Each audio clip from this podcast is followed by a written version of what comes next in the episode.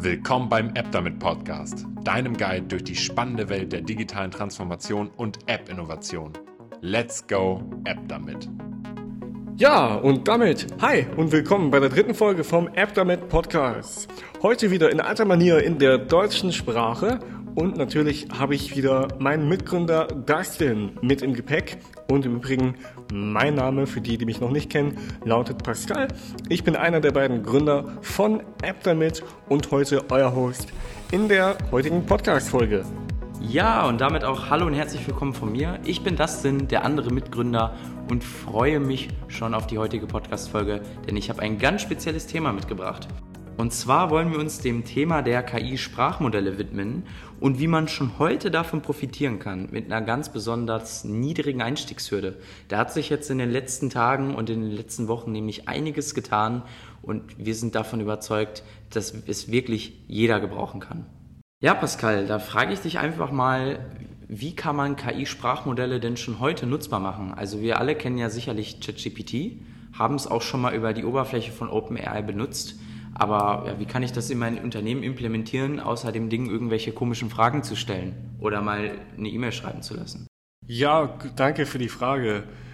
Gut, wenn du an KI-Sprachmodelle denkst, dann denkst du automatisch an ChatGPT. Habe ich das richtig gedeutet? Ja, natürlich. Das ist ja jetzt schon seit November des letzten Jahres so mehr oder weniger der Big Player in aller Munde. Ja. Mir kommt es tatsächlich auch so vor, als würde in den Nachrichten da wirklich wöchentlich regelmäßig äh, ja, drüber, drüber berichtet werden. Und äh, gerade dieses Modell ist ja eigentlich lange Zeit nicht nutzbar gewesen. Also man konnte es nicht selbst trainieren, nicht auf seine eigenen Datensätze anpassen. Aber es ist heute schon möglich. Richtig. Gerade innerhalb der letzten Wochen hat sich da enorm viel getan. Und heute kann man ChatGPT quasi für seine eigenen Zwecke verwenden. Und ich werde heute gerne erklären, wie es geht. Mhm. Und ich möchte heute ein paar konkrete Beispiele machen, wie sowas ausschauen kann. Und ich möchte den Punkt rüberbringen, dass die Implementierung von ChatGPT-ähnlichen Applikationen in das eigene Unternehmen oder die eigene Einrichtung doch gar nicht so kompliziert ist, wie es klingt. Wow, super, das klingt cool. Okay, starten wir einfach mal mit einem einfachen Beispiel, so wie wir es immer tun. Also ich habe jetzt eine Firma und spezielle Datensätze, beispielsweise meine Website oder ein spezielles Dokument, das beispielsweise Hygienevorschriften beinhaltet. Und ich möchte jetzt ChatGPT da, dafür nutzen, Fragen dazu zu beantworten, weil meistens ist es ja in einem ziemlichen Fachdeutsch geschrieben und es ist wirklich anstrengend, sich dann noch mal nachmittags um 16 Uhr da durchzulesen, gerade wenn die Wirkung des Kaffees schon nachlässt. und äh, ja, was trifft da einem besser als ein kleiner AI-Assistent? Ja, Okay. Einmal vorweg, ChatGPT hat gerade ein Problem. Wenn du ChatGPT fragen würdest, wie denn deine Hygienevorschriften lauten, dann wird er dir sagen, tut mir leid, aber diese Frage kann ich dir nicht beantworten, weil ich ein KI-Assistent bin, bla bla bla und ich darauf nicht trainiert wurde. Man kennt es, weil ich denke, jeder hat schon mal eine Frage gestellt, welche einen bestimmten Kontext erfordert man hört ja auch immer, immer öfter tatsächlich, ja, beispielsweise, okay, ChatGPT ist irgendwie auf Daten von 2021 begrenzt, mhm. kann gar keine aktuellen Neuigkeiten und News wiedergeben. Richtig. Jetzt ist es natürlich so, dass ChatGPT 4 mittlerweile Zugriff aufs Internet hat. Mhm, ja, ja fast. aber auch tatsächlich nur ein wenig eingeschränkter. Okay, mhm. also ich kann dir nochmal erklären, wie es richtig läuft. Man hat mit ChatGPT die Möglichkeit, über sogenannte Plugins auf das Internet zuzugreifen und dann kann man auch auf Echtdaten oder auf Echtzeitdaten auf dem Internet zugreifen. Genau. Und die Möglichkeit, die sich gerade für Unternehmen auftut, die ist folgende.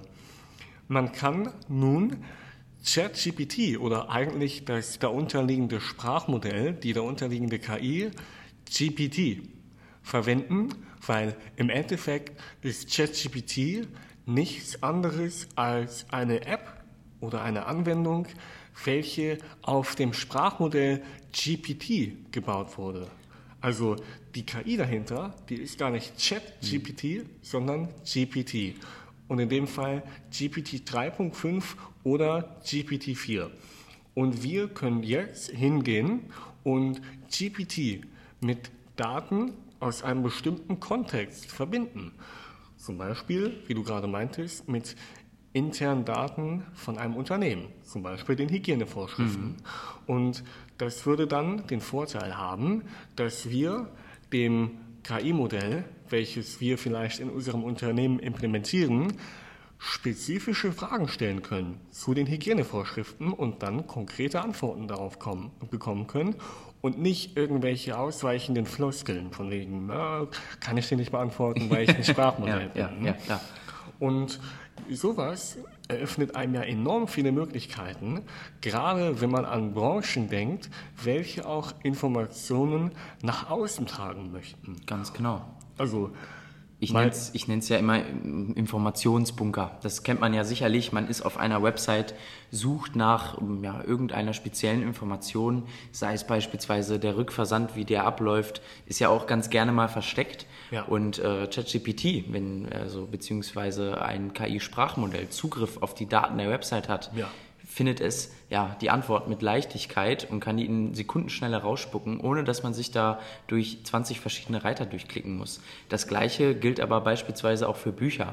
Man hat die Möglichkeit, Bücher beispielsweise sagen wir, wir haben jetzt ein Buch in PDF-Form und ja. äh, speisen das da einfach mal ein und stellen dann, stellen dann eine ganz spezielle Frage. Ja, und mhm. ChatGPT ist ja klar, kannst dann beispielsweise recht schnell einmal durchlaufen mhm. und die Antwort rausfiltrieren. Das ist natürlich nicht nur super praktisch und einfach die Arbeitsschritte, mhm. sondern kann dafür auch noch einen gewaltigen Mehrwert liefern. Ja, völlig richtig. Und ähm, weißt du, wo ich den Mehrwert für am größten halte? Hau raus. Bei öffentlichen Einrichtungen. Mhm. Zum Beispiel den Websites von Städten oder von mhm. Verwaltungen, von Landkreisen. Ich habe schon oft gehört, dass Menschen irgendwelche Informationen gesucht haben auf der Webseite der Stadt und sich dort Ewigkeiten äh, die Informationen heraussuchen mussten ja. und manchmal auch keinen Erfolg hatten und dann doch noch telefonieren mussten. Jetzt ist es ja auch so, man äh, kennt es ja auch, ChatGPT konnte jetzt schon immer, äh, ja, ich sag mal, jede Antwort, die es rausgespuckt hat, in eine andere Sprache übersetzen. Ja. Das bedeutet beispielsweise, dass wenn ich jetzt ein spanischer Einwanderer bin, ja. also jemand, der ja damit als Muttersprache geboren wurde, äh, kann ich auch mir einfach die Frage in Spanisch ausspucken lassen und sie sogar in Spanisch stellen, weil das Ganze wird dann einfach, äh, ja, ich sag mal, konvertiert. Definitiv. Genau das Gleiche. Ja, die Antworten an sich sind ja wesentlich eloquenter und präziser ja, weil sie wirklich ausformuliert sind. Ich meine, Richtig. wir kennen ja sicherlich schon seit Jahren alle die klassischen Chatbots auf irgendwelchen Webseiten, die dann immer, ja, ich sag mal, sehr verschnörkelte und vielleicht auch unpräzise Antworten geben Richtig. und äh, ja, nach, der, nach dem zweiten Satz schon an einen Support-Mitarbeiter weiterleiten. Und Richtig. genau das ist ja eigentlich das, was man damit vermeiden möchte. Genau. Diese Möglichkeit, die, äh, die gibt es noch nicht lang, aber es gibt sie heute. Und diese Möglichkeit hat sich dadurch eröffnet, dass wir, so sage ich immer so schön, auf den Schultern von einem Riesen stehen. Weil die bisherige Methode, ein Chatbot, sowas nennt man ja einen Chatbot. Also wenn man ein Sprachmodell in einen konventionellen Partner umwandelt, der deine Fragen beantworten kann. Die bisherige Methode, einen Chatbot zu bauen, war die, dass man ein eigenes Team dafür beauftragt hat. Äh, also klar gibt es Unternehmen, die sich darauf spezialisiert haben mhm. und die haben dann wahrscheinlich schon eine Vorlage von einem Chatbot und trainieren den dann auf deinen spezifischen Anwendungsfall. Aber die Manpower, die dahinter stand, die war natürlich dann auch entsprechend gering Klar. und so dementsprechend gut war dann auch das Ergebnis. Auf jeden Fall zeitintensiv. Also Richtig. das Training an sich war ja individuell wesentlich genau. umfassender. Richtig. Und äh, musste mehr oder weniger immer händisch, wenn man es so nennen kann, meistens durchgeführt werden oder antrainiert werden. Äh, was du gerade gesagt hast, würde aber implizieren, dass das Training der neuartigen Sprachmodelle nicht individuell ist. Das ist aber nicht der Fall. Nee, es nee. ist dennoch individuell, genau. aber es ist viel weniger aufwendig. Und ich erkläre dir warum. Gerne. Nämlich durch die heutige Infrastruktur, die es erst seit wenigen Wochen in der Form gibt, ist es möglich, die, ich, ich sage, die Errungenschaften der Big Player wie OpenAI mhm. für sich zu nutzen und darauf aufzubauen. Das bedeutet, Man nimmt das, was es bereits gibt. Man erfindet das Rad nicht neu. Richtig. Man nimmt das, was es bereits gibt. Und zwar das Beste, was die Welt gerade zu bieten hat. Man nimmt nämlich die Sprachmodelle von OpenAI, welche gerade als die besten der Welt angesehen werden. Jedenfalls als die besten der Welt, die der Öffentlichkeit zugänglich sind. Richtig. Und dann fügt man nur noch das letzte Puzzleteil hinzu, nämlich die eigenen Daten. Natürlich, wenn man an Daten denkt, dann denkt man auch automatisch, woran? An Datenschutz. Richtig, mit Daten geht Datenschutz einher. Und wir haben in den letzten Wochen immer wieder die Frage gestellt bekommen, wie schaut es denn eigentlich bei eurer Lösung um den Datenschutz aus? Also das Feedback, das wir da bekommen haben, war halt, okay, OpenAI, amerikanisches Unternehmen, bedeutet alles, was ich eingebe und was wieder rauskommt, meine persönlichen Daten, personenbezogene Daten, wandern dann einfach straight in die USA und da läuten schon bei vielen die Alarmglocken. Natürlich verständlicherweise. Richtig, denn der Datenschutz, der stellt definitiv eine Herausforderung dar. Wichtig festzustellen ist ja, wenn man solche Lösungen implementieren möchte für sein Unternehmen oder für eine Institution der öffentlichen Verwaltung, dann ist es total wichtig, dass die Implementation der DSGVO unterliegt. Denn wie wir alle wissen, gibt es in Europa strenge Vorkehrungen, was den Umgang mit personenbezogenen Daten betrifft. Und an dieser Stelle kann ich sagen, ja, der Datenschutz stellt natürlich eine Herausforderung dar, welcher man definitiv eine Menge Aufmerksamkeit schenken muss, aber es ist kein Problem, welches nicht lösbar ist, wenn man weiß, die richtigen Vorkehrungen zu treffen. Ja, ganz genau. Also beispielsweise jetzt in Form des von uns vorhin angesprochenen Chatbots, also als einem virtuellen Assistenten. Das kann man ja schon eigentlich fast so umdichten. Ein Chatbot ist es nicht mehr wirklich. Ja, wir hatten jetzt auch dann beispielsweise den Input, okay, viele könnten vielleicht sogar annehmen, dass dahinter eine echte, reale Person sitzt. Und äh, gerade um auf dieses Thema Datenschutz zu sensibilisieren, muss man auch sehr transparent damit umgehen und ich sag mal die Gegebenheiten und den Rahmen klar kommunizieren. Das bedeutet beispielsweise, dass man in der ja, Grundeinstellung des Chatbots darauf hinweist, was mit den Daten passiert, beispielsweise indem man auf die Datenschutzerklärung der Website referiert oder auch einfach transparent darstellt, dass es sich hierbei um ein KI-Sprachmodell, nicht um eine echte Person handelt. Gerade für unsere älteren Mitbürger und Mitbürgerinnen natürlich ein echt relevantes Thema. Und es muss irgendwie eine Opt-in-Variante geben, dass man sozusagen damit einverstanden ist, wie mit den Daten, das ist dann natürlich ein spezieller Einzelfall des jeweiligen Ökosystems, das dahinter steckt, verfahren wird. Richtig. Weil wir dürfen nicht vergessen, die Daten werden für eine gewisse Zeit gespeichert, um der Vorbeugung von nicht vorgesehener Nutzung äh, mitzuwirken. Mhm. Dennoch ist es wichtig, einfach transparent damit umzugehen und die Benutzer darüber zu informieren, was genau mit den Daten geschieht. Und dann, wenn man diese beiden Punkte berücksichtigt, dann dürfte man sich schon auf der sicheren Seite befinden. Natürlich stellt das hier keine Rechtsberatung dar, sondern wir sprechen nur aus den Erfahrungen, die wir aus vorherigen Projekten mitnehmen durften und natürlich auch aus eigener Recherche. Jetzt, wo wir schon die Rahmenbedingungen einmal ein wenig geklärt haben, können wir auch über den Status quo reden. Also was ist heute tatsächlich schon möglich?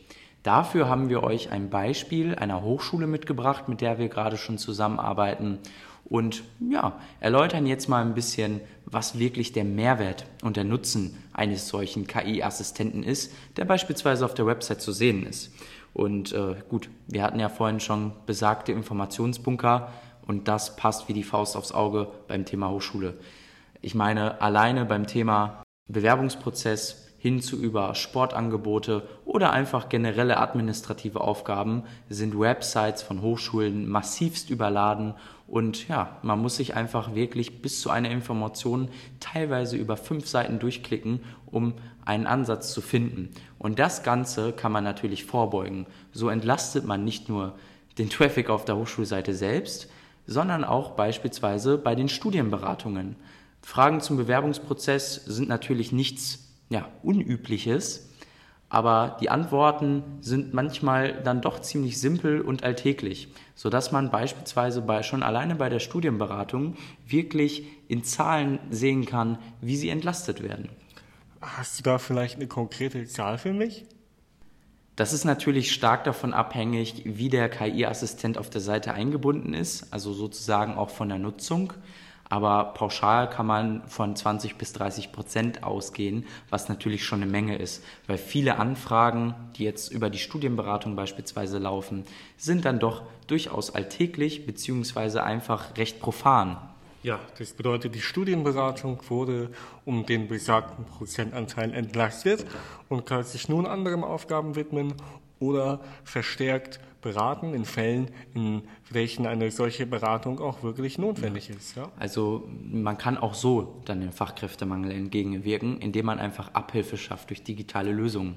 Vorteil hier, den man sich immer wieder vergewissern muss, gerade bei Hochschulen, es ist multinational möglich, in verschiedenen Sprachen Antworten zu liefern. Und das ist wirklich sehr interessant, gerade für ausländische Studierende. Jetzt gerade haben wir auch die Flüchtlingssituation mit Flüchtlingen aus der Ukraine und äh, ja, eine Sprachbarriere, die auch beispielsweise schon in der englischen Sprache besteht. Aber manche Grundgegebenheiten können so einfach wesentlich besser erreicht und geklärt werden. Definitiv. Und wenn wir uns einmal von dem Beispiel entfernen, und noch einmal den Unternehmen widmen, vielleicht den kleinen oder mittelständischen Unternehmen.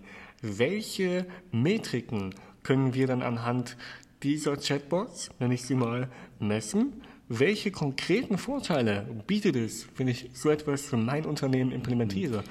Die Frage lässt sich eigentlich sogar ziemlich leicht beantworten, da die Möglichkeiten der KI oder der KI-Sprachmodelle für so eine Assistenzfunktion unbegrenzt sind. Hinweg vom E-Commerce Store bis hin zur Bäckerei oder auch beispielsweise einem ganz einfachen Elektronikhersteller. Alles ist möglich, fängt beispielsweise beim Support an oder bietet einfach einen kleinen, naja, wie soll ich sagen, Suchassistenten auf der Seite selbst. Wir haben auch auf unserer Seite, könnt ihr euch gerne mal anschauen, einen KI-Assistenten in Form eines Chatbots, der euch ganz einfache Fragen beantworten kann. Zum Beispiel, an wen muss ich mich wenden, wenn ich ein Angebot haben möchte? Wie teuer ist eine App bei euch? Oder beispielsweise, welche Lösungen bietet ihr an und was sind so eure Skills und Fähigkeiten? Und der Clou an der Sache ist ja, dass dadurch, dass der Chatbot auf GPT, wie wir vorhin schon angesprochen haben, basiert, man nicht irgendwelche 0815 Antworten bekommt, mhm. wo der Bot schon nach einer Frage wie, was kannst du für mich tun, sagt, diese Frage kann ich schon leider nicht beantworten.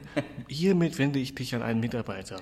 Richtig. Das ist ja auch nicht Sinn der Sache. Vorteil natürlich auch, die Barriere ist sehr, sehr gering, weil ja, mit so einem Bot eine Nachricht ist schnell eingetippt, ist was ganz anderes, als zum Hörer zu greifen und in den persönlichen Kontakt zu treten. Also die Touchpoints auf der Seite selbst sind viel, viel, ja, ich sag mal, zugänglicher und barrierefreier. Da gebe ich dir völlig recht.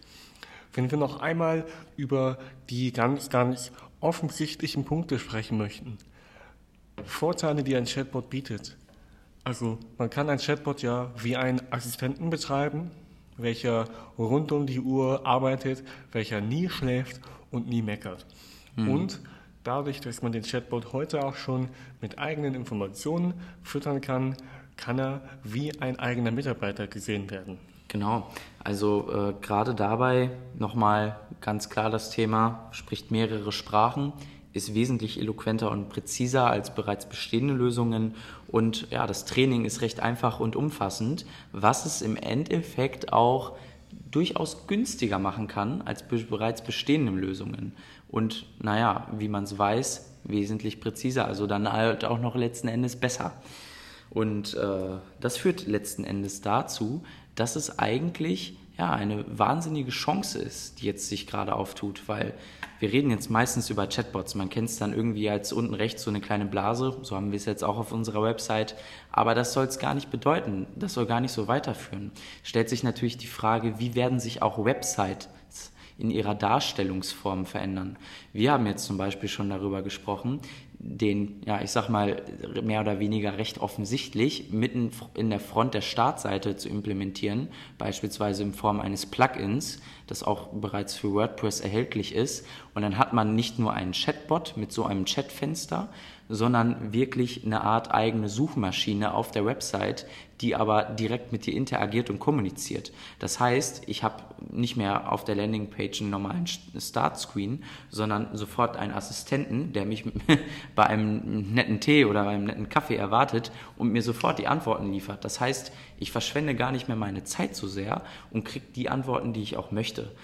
Auf der Firmenseite wiederum sorgt das natürlich für wesentlich weniger Traffic beim Support oder halt auch beispielsweise, wie wir schon vorhin schon gesagt haben, einfacheren und barrierefreieren Touchpoints mit dem Unternehmen, was dann den Zugang zu potenziellen Kunden stark vereinfacht. Und das ist der goldene Punkt. Und eine ganz große Sache haben wir noch nicht erwähnt, nämlich neben der Erweiterung von Chatbots mit den eigenen Daten, damit diese dann damit arbeiten können, hat sich gerade noch eine weitere Möglichkeit aufgetan, nämlich können Chatbots seit kurzem auch mit ihrer Außenwelt interagieren und dadurch Dinge manipulieren. Was meine ich damit? Vorher haben Chatbots in ihrer geschlossenen Welt agiert. Bedeutet, man hat ihnen eine Frage gestellt und sie haben darauf geantwortet.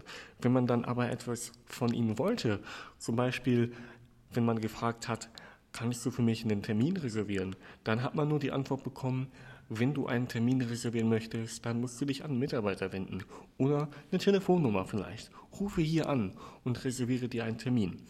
Aber es gibt die Möglichkeit, solche Large Language Models, wie man sie im Fachjargon nennt, mit APIs, also Programmierschnittstellen, zu verbinden, sodass diese dann für dich auch Handlungen ausführen können. Und wenn man das mit in Betracht zieht, dann eröffnet das einen völlig neuen Horizont, mhm. weil dann kann ein Chatbot auch in deiner Macht Dinge ausführen, für dich Termine reservieren, für dich Tische buchen, Bestellungen entgegennehmen und auch wir bei AppDamit haben natürlich uns das zunutze gemacht und ich würde mal gerne die Motorhaube öffnen und kurz beschreiben, welche Arbeitsprozesse wir damit optimiert haben. Wir haben es nämlich eingeführt, dass wir, wenn man einen Chatbot von uns, den Chatbot von uns anschreibt auf der Webseite, eine automatische Benachrichtigung bekommen, welche dann wiederum automatisch ein Board auf unserem Projektmanagement-Tool erstellt und alle Mitarbeitenden in unserem Unternehmen darüber informiert. So haben wir eine Menge Arbeit abgegeben an den Chatbot, welcher natürlich effizienter, verfügbarer und prägnanter, präziser ist. Mhm. Und wir denken, dass dieser Vorteil in jeder Branche genutzt werden kann. Die Frage liegt nicht daran, ob sowas gemacht werden kann, sondern eher wie. Und ich denke, mit den Möglichkeiten, die sich jetzt aufgetan haben, ist es die Vorstellung und die Kreativität der Anwender, und der Hersteller, in dem Fall uns, welche die Grenzen setzt und nicht mehr die technischen Möglichkeiten. Und das Ganze erschließt unterm Strich völlig neue Märkte und Anwendungsfälle und wird in der Zukunft eins der brisantesten Themen sein, die es wahrscheinlich so geben wird. Das bedeutet, also Pascal hat ja gerade von APIs bzw. Schnittstellen gesprochen.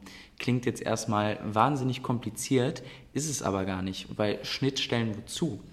Nicht zu irgendwelchen speziell aufwendig programmierten Programmen, die dann immer einzeln übernommen werden müssen. Nein, beispielsweise Schnittstellen zu Tools, die du ohnehin schon benutzt. Zum Trello-Board, zu deinem Office 365-Account, wo beispielsweise Excel zugehört, zu deinem Projektmanagement-Tool. Da gibt es ja einen Haufen von. Oder auch ganz klassisch zu, ja, ich sage jetzt mal CRM-Systemen wie Pipedrive oder HubSpot. Das automatisiert nicht nur deine Akquise und dein Kundenmanagement, sondern viele, viele andere Dinge. Also nicht nur ja, die großen Unternehmen oder jetzt in unserem Beispiel die Informationsbunker wie Kommunen, Hochschulen und so weiter können davon profitieren, sondern auch du und dein eigenes Unternehmen. Und wenn dich das interessiert, wende dich doch gerne an uns und wir schauen einfach mal, welche Prozesse man bei dir automatisieren und optimieren kann, damit du dich auf das fokussieren kannst, was dich wirklich interessiert. Die heutige Folge wird bestimmt nicht die letzte gewesen sein, welche sich mit den Möglichkeiten von generativer KI und großen Sprachmodellen wie GPT beschäftigt hat. In der nächsten Folge werden wir noch einmal spezifisch beleuchten, wie sowas in einem Beispiel von einem kleinen oder mittelständischen Unternehmen aussehen kann, damit du für dich überlegen kannst, wie es für dich aussehen könnte. Und mit diesen Worten wünsche ich euch einen schönen weiteren Tag. Vielen Dank dafür, dass ihr euch die heutige Folge des Podcasts angehört habt und denkt dran, wieder Feedback in die Kommentare zu schreiben und den Podcast zu teilen. Wir halten dich auf jeden Fall up to date und in diesem Sinne, let's go, App damit.